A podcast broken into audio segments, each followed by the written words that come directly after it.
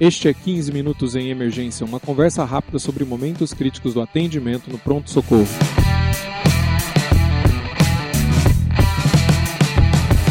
Este é o podcast da Residência de Medicina de Emergência do Hospital das Clínicas da Faculdade de Medicina da USP. Este é o episódio 59 e é patrocinado pelo curso de Medicina de Emergência. Conheça mais no link www.emergenciausp.com.br/curso www.emergenciausp.com.br curso. Sou o Dr. Júlio Marchini, está aqui comigo o Dr. Gustavo Moreira. Ele é médico assistente dos programas de medicina de emergência deste serviço, Hospital das Clínicas da Faculdade de Medicina da USP e o Hospital Santa Marcelina. Tudo bem, Dr. Gustavo? Olá, Júlio, tudo bem e você? Muito bem. Hoje nós vamos falar de viés no atendimento clínico. Então, antes da gente entrar exatamente no assunto do que é o viés, o, viés ele tem muita relação com os processos de cognição, certo, doutor Gustavo? O que, que, que, é um processo? Que, quais são os processos de cognição que a gente usa clinicamente? É isso aí, Júlio. Ah, o, o, viés cognitivo ele acontece quando o, o, nosso pensamento, o nosso raciocínio, ele, ele cai numa armadilha, ele cai numa cilada. Então, Para poder é, dimensionar a forma do nosso raciocínio, é, a principal teoria da cognição ela separa o nosso, o nosso processo de cognição, o nosso processo de raciocínio em sistema 1 e sistema 2. E nenhum desses dois sistemas é, eles estão imunes a erros, né? Mas o sistema 1 é aquele raciocínio intuitivo, é, ele acontece de forma inconsciente. O cérebro ele busca atalhos mentais baseados nas suas, na sua vivência, nas suas experiências prévias, para te levar por algum caminho. Isso, ele, ele reconhece padrões, ele tem heurística, né? Então ele rapidamente pega coisas que talvez conscientemente você não está percebendo, né? Exatamente. Ele usa de coisas que você já viu é, para gastar pouca energia. Então, das coisas que você faz com mais frequência, da, daqueles atalhos mentais que o seu cérebro já criou, ele usa daquilo ali para fazer uma, uma ferramenta de tomada de decisão. E o, o nosso sistema 2, ele já parte do raciocínio consciente, um raciocínio mais analítico. Por conta disso, ele demanda esforço, é mais lento, ele não é tão rápido, ele não é tão pontual quanto o sistema 1, porque ele precisa criar toda uma via de sinapse, toda uma conexão para você conseguir construir uma estratégia baseada no sistema 2. É, eu, eu, entendo. O sistema 1 um, ele, ele é fundamental na medicina de emergência. A gente tem que agir muito rápido e, e, e é ter essa agilidade é, é um fator muito importante. Né? Exatamente. E aí a gente até pode fazer um, um, um seguinte raciocínio. Se você fosse um paciente crítico, é, um paciente muito grave, uma, suponhamos uma vítima de politrauma, que tivesse ali naqueles cuidados iniciais, o que será que você escolheria como paciente? Você escolheria uma pessoa, se obviamente a, o médico que está atuando nesse contexto ele usasse exclusivamente sistema 1 ou exclusivamente sistema 2. Seria o médico mais apto a esse atendimento? Seria o médico que rapidamente enxergasse em padrões e fosse atuando de uma forma é, baseada nos seus conhecimentos prévios? O médico que tivesse um domínio completo de toda a literatura e tentasse, de uma forma analítica, encaixar cada lesão, o que, que pode ter é, acontecido, qual a injúria pode ter acontecido naquele paciente, e daí ele tentar propor uma estratégia. É um tipo de, de, de experimento em pensamento, né? Que de fato é, todo mundo tem essa, esse tipo 1 e sempre a gente vai quer queira, quer não, acho que até é parte dos vieses isso, né? A gente sempre tem é, atalhos mentais que estão ocorrendo e é importante ter isso, né? Você conseguir agir rapidamente, né, né Gustavo? Com certeza, porque pode ser que você tenha até um, um diagnóstico mais preciso com o sistema 2, mas se o paciente rapidamente já mudou de condição clínica, talvez o seu diagnóstico também está atrasado.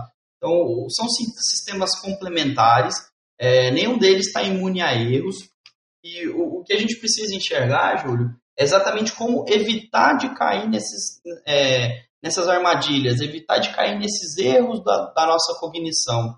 E aí você vai conseguir extrair a, melhor informação de cada um desses sistemas. Bom, então o, o viés ele tem muita relação com exatamente o, o, sistema de cognição do tipo 1, não é? O que, que, que é viés? Quando o cérebro, por algum motivo, É, isso não está de forma nenhuma relacionado a, a gaps de conhecimento, né? O, o, cérebro, por algum motivo, falha em reconhecer padrão. Ele falha porque é, ele não reconhece adequadamente, um padrão se parece com o outro.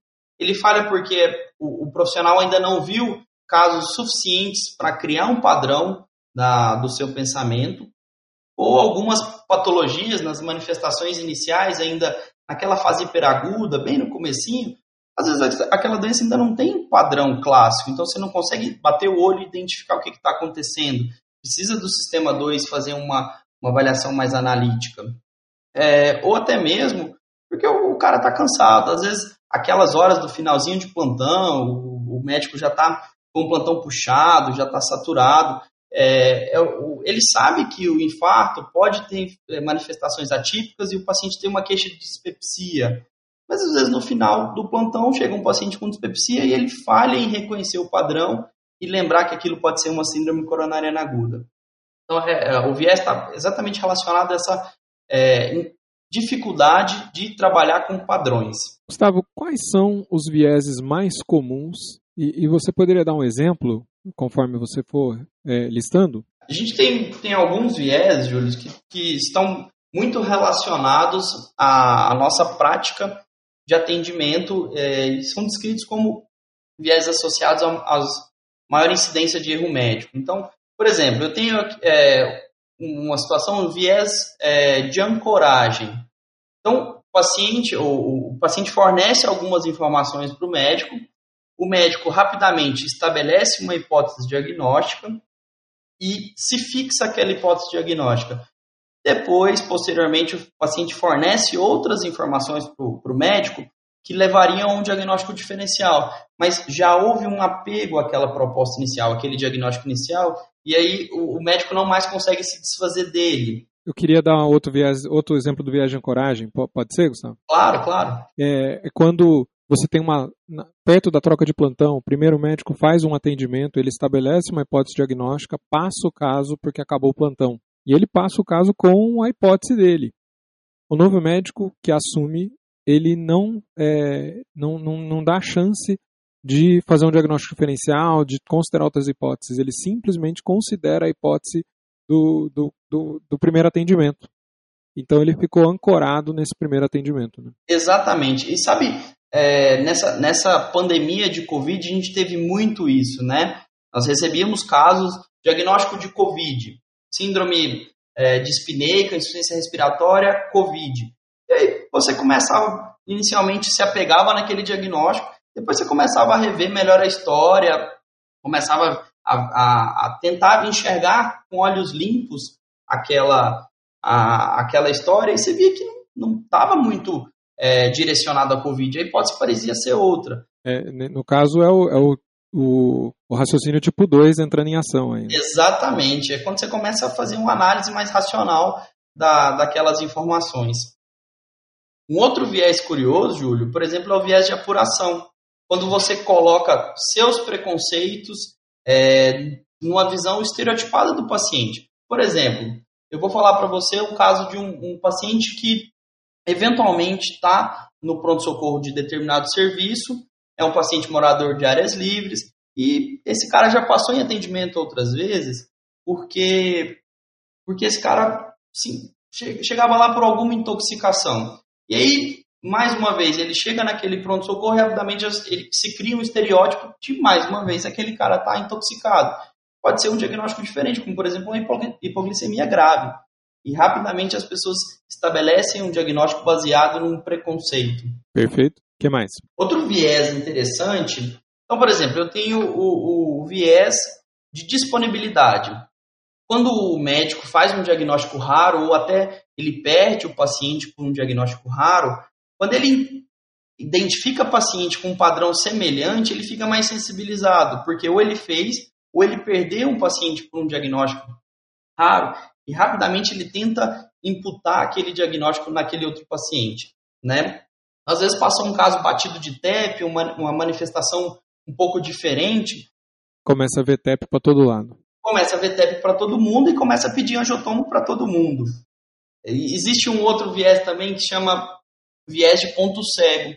quando o médico ele não enxerga, a, ele, ele tem uma falha na, na autopercepção, ele não consegue enxergar é, as próprias deficiências, e às vezes quando a gente começa a falar de viés cognitivo, a, as próprias pessoas são levadas a pensar pelo sistema 1 de que elas conseguem, que isso não acontece com elas, que ela, é, é possível não cair nessas armadilhas.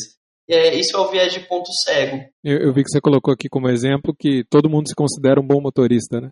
Exatamente. Todo mundo. Se você sair por aí perguntando, você acha que você dirige melhor, pior ou igual à média? A, a probabilidade das pessoas acharem que elas dirigem muito bem, elas dirigem acima da média, é gigantesca. E assim, pautado em quê? Como que constrói todo, todo esse raciocínio, né? É um viés cognitivo. Existe um, um outro viés também, Júlio, bem interessante, é, esse, esse eu realmente me, me identifiquei. Acho que do, dos vieses que, que eu consegui relacionar, que eu consegui levantar assim como mais frequentes, que é o viés de satisfação com a pesquisa.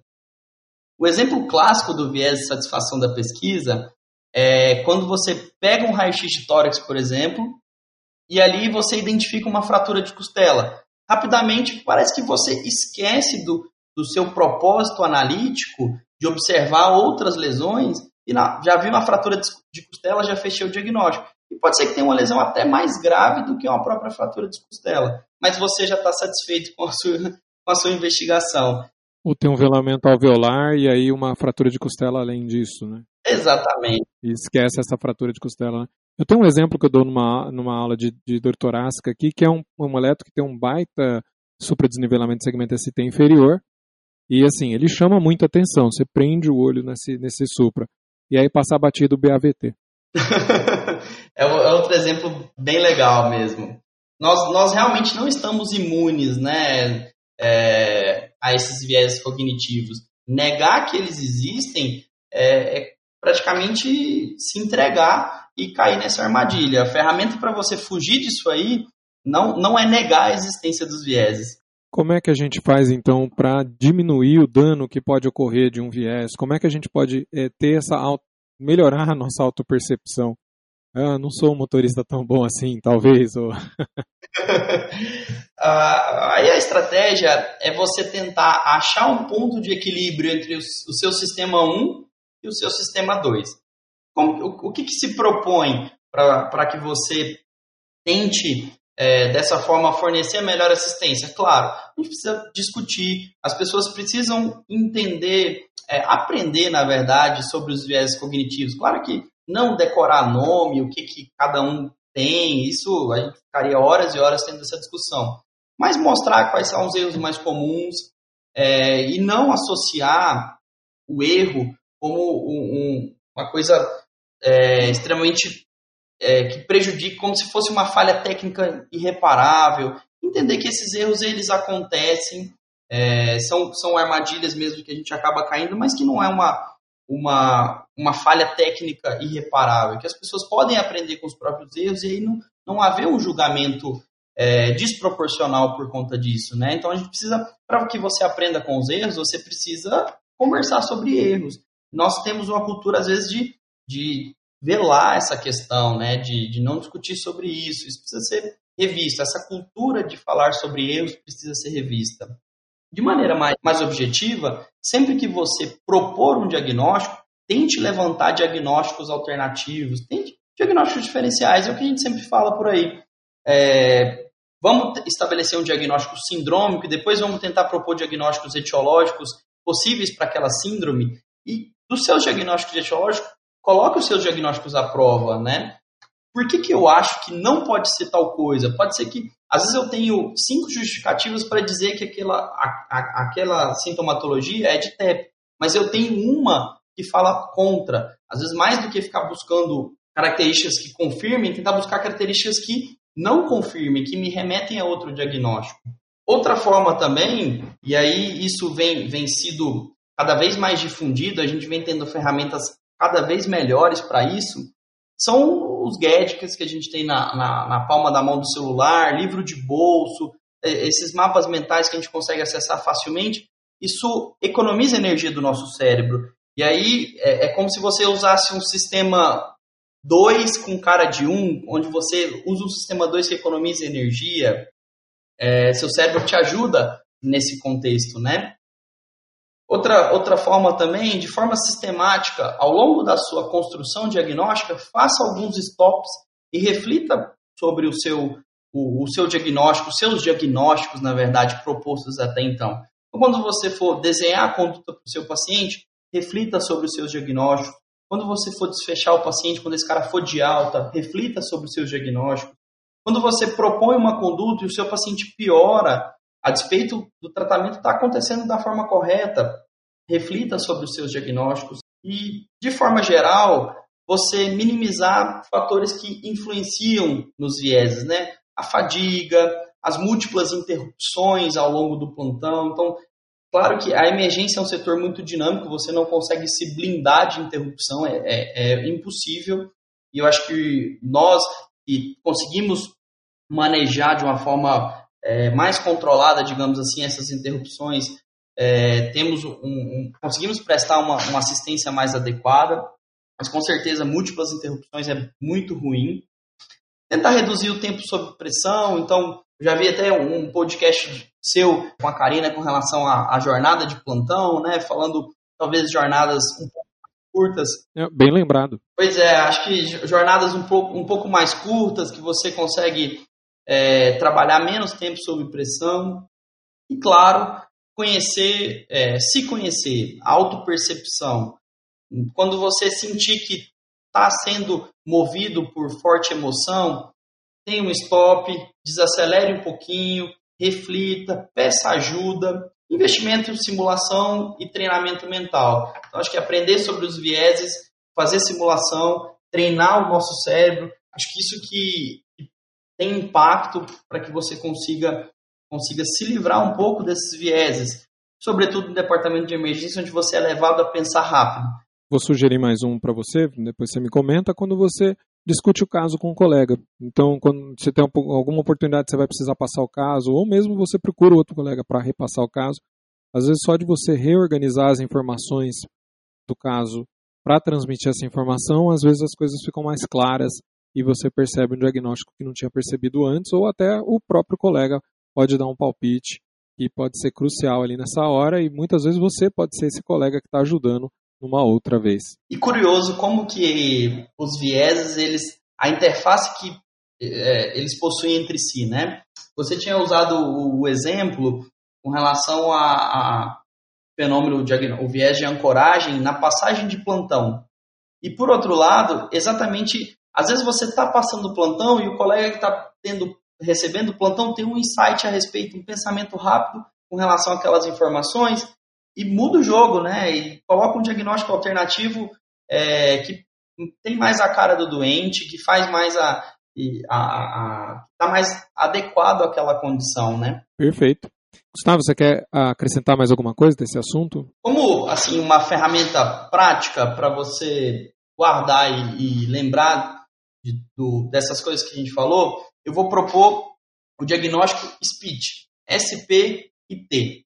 Primeiro seria o diagnóstico sério, é, onde você vai evitar o viés que a gente conhece de viés de disponibilidade. Você reforçar exemplos é, mais frequentes na sua cabeça. Então, um diagnóstico sério. Segundo, o diagnóstico provável, onde eu evito um viés que a gente nem comentou, que é o viés da negligência de, de, da, da taxa básica onde eu levo em consideração incidência e prevalência das doenças. Depois, o diagnóstico ah, interessante, onde eu evito o viés de recuo das zebras, que é o viés onde eu nunca faço diagnóstico raro. Então, eu tento equilibrar o viés de negligência de taxa básica com o viés de recuo das zebras. E, por fim, uh, o diagnóstico tratável, onde eu evito um diagnóstico que é conhecido como, oh, um viés que é conhecido como viés de omissão. É quando eu tenho que fazer alguma coisa e parece que eu acabo não fazendo nada. Eu fico meio bloqueado porque eu não sei se aquele diagnóstico é aquilo mesmo. E no final das contas, sempre reveja os seus diagnósticos, é, reanalise os seus diagnósticos e aí você acaba evitando o viés de confirmação. Acho que dessa forma você consegue tentar evitar Né? A gente sabe que é impossível você não, não eventualmente estar exposto ao, ao erro diagnóstico, mas você consegue minimizar tudo isso. Excelente. Muito obrigado, Gustavo. Obrigado, Júlio. Obrigado pela oportunidade aí. Parabéns pelo trabalho. Opa. Indo de encontro ao assunto desse episódio, eu vou fazer um convite para vocês conhecerem o nosso manual de emergência. É, você pode conferir ele no www.emergenciausp.com.br manual e ele justamente ele tem capítulos todos em bullets, bastante direto. Ele, ele se concentra no diagnóstico e no tratamento. Ele tem fluxogramas de forma que você possa usá-lo bastante prático no, no, plantão, tá? E esse manual ele foi atualizado, né? Nós estamos agora com ele na segunda edição. Acho que é um material bastante interessante e acho que ajudaria aí no como é um, um mapa mental auxiliar, foi o, o, exemplo que o Gustavo deu aí durante o episódio, tá? Então, www.emergenciaus.com.br barra manual. Se você gosta do nosso podcast, por favor nos avalie onde você nos escuta, seja no iTunes, Spotify, Stitcher ou YouTube ou outro. É, ou também mande feedback para 15minutos.emergência.gmail.com Siga-nos nas redes sociais, Dr. Gustavo Moreira está no Instagram em arroba buga é, Moreira, tá? B-U-G-A é, underline Moreira. E eu, vocês podem me encontrar em arroba doutor.juliomarchini. Até a próxima, doutor Gustavo. Um abraço, Júlio. Um abraço, pessoal. Tchau.